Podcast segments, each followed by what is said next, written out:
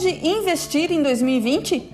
Carol Stange por aqui para te ajudar com as suas finanças e hoje eu quero te dar dicas estratégicas de investimentos nesse ano que se inicia. E o que tem 2020 de diferente dos outros anos? É simples, estamos na baixa histórica da taxa Selic, atualmente em 4,5% ao ano. Isso quer dizer que a renda variável será a queridinha de 2020, apesar de assustar quem ainda está iniciando sua caminhada como investidor. Um dos problemas, digamos assim, que a Selic em baixa trouxe foi que alguns brasileiros desanimaram da renda fixa e me trouxeram perguntas como: Carol, já que não vou ganhar nada com a renda fixa, melhor fazer um financiamento de longo prazo?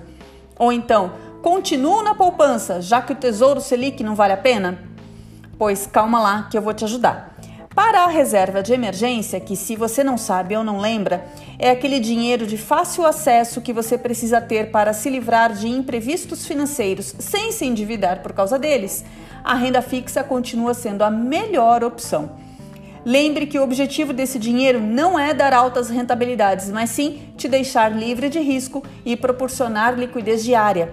Verdades sejam ditas, você não ficará rico investindo na reserva de emergência mas estará protegido da inflação ao manter seu poder de compra e sem correr o risco de se endividar por bobeira.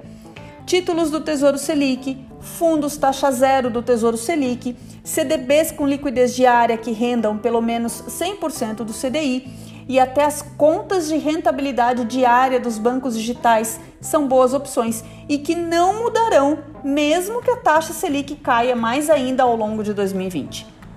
Se já temos a parte da liquidez resolvida na reserva de emergência, podemos pensar em aumentar a rentabilidade, deixando o dinheiro investido por mais tempo, certo? Esse é o segundo passo. Nomear e precificar seus objetivos para daqui 2, 3 e 5 anos, por exemplo.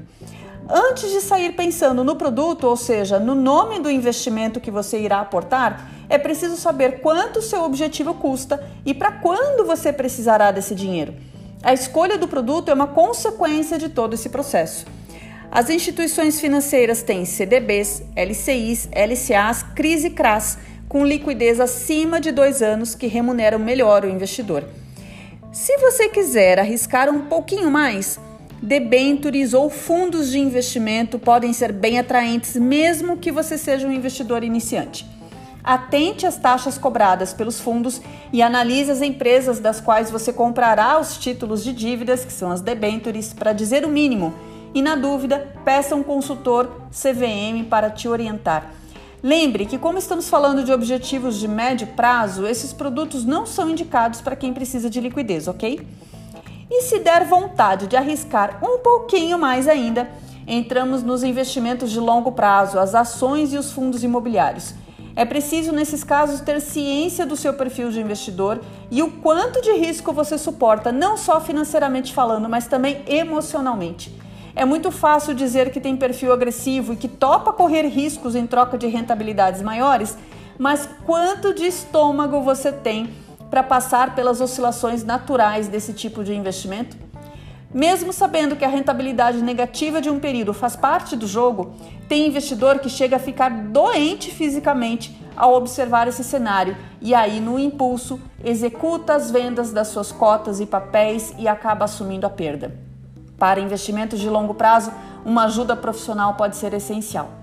Eu acredito que rentabilidades interessantes nesse ano que se inicia só virão para brasileiros que arriscarem um pouquinho mais, principalmente no longo prazo mas antes de escolher ação, fundo ou qualquer outro investimento, você precisa conhecer seu perfil de investidor e ter a sua reserva de emergência com liquidez.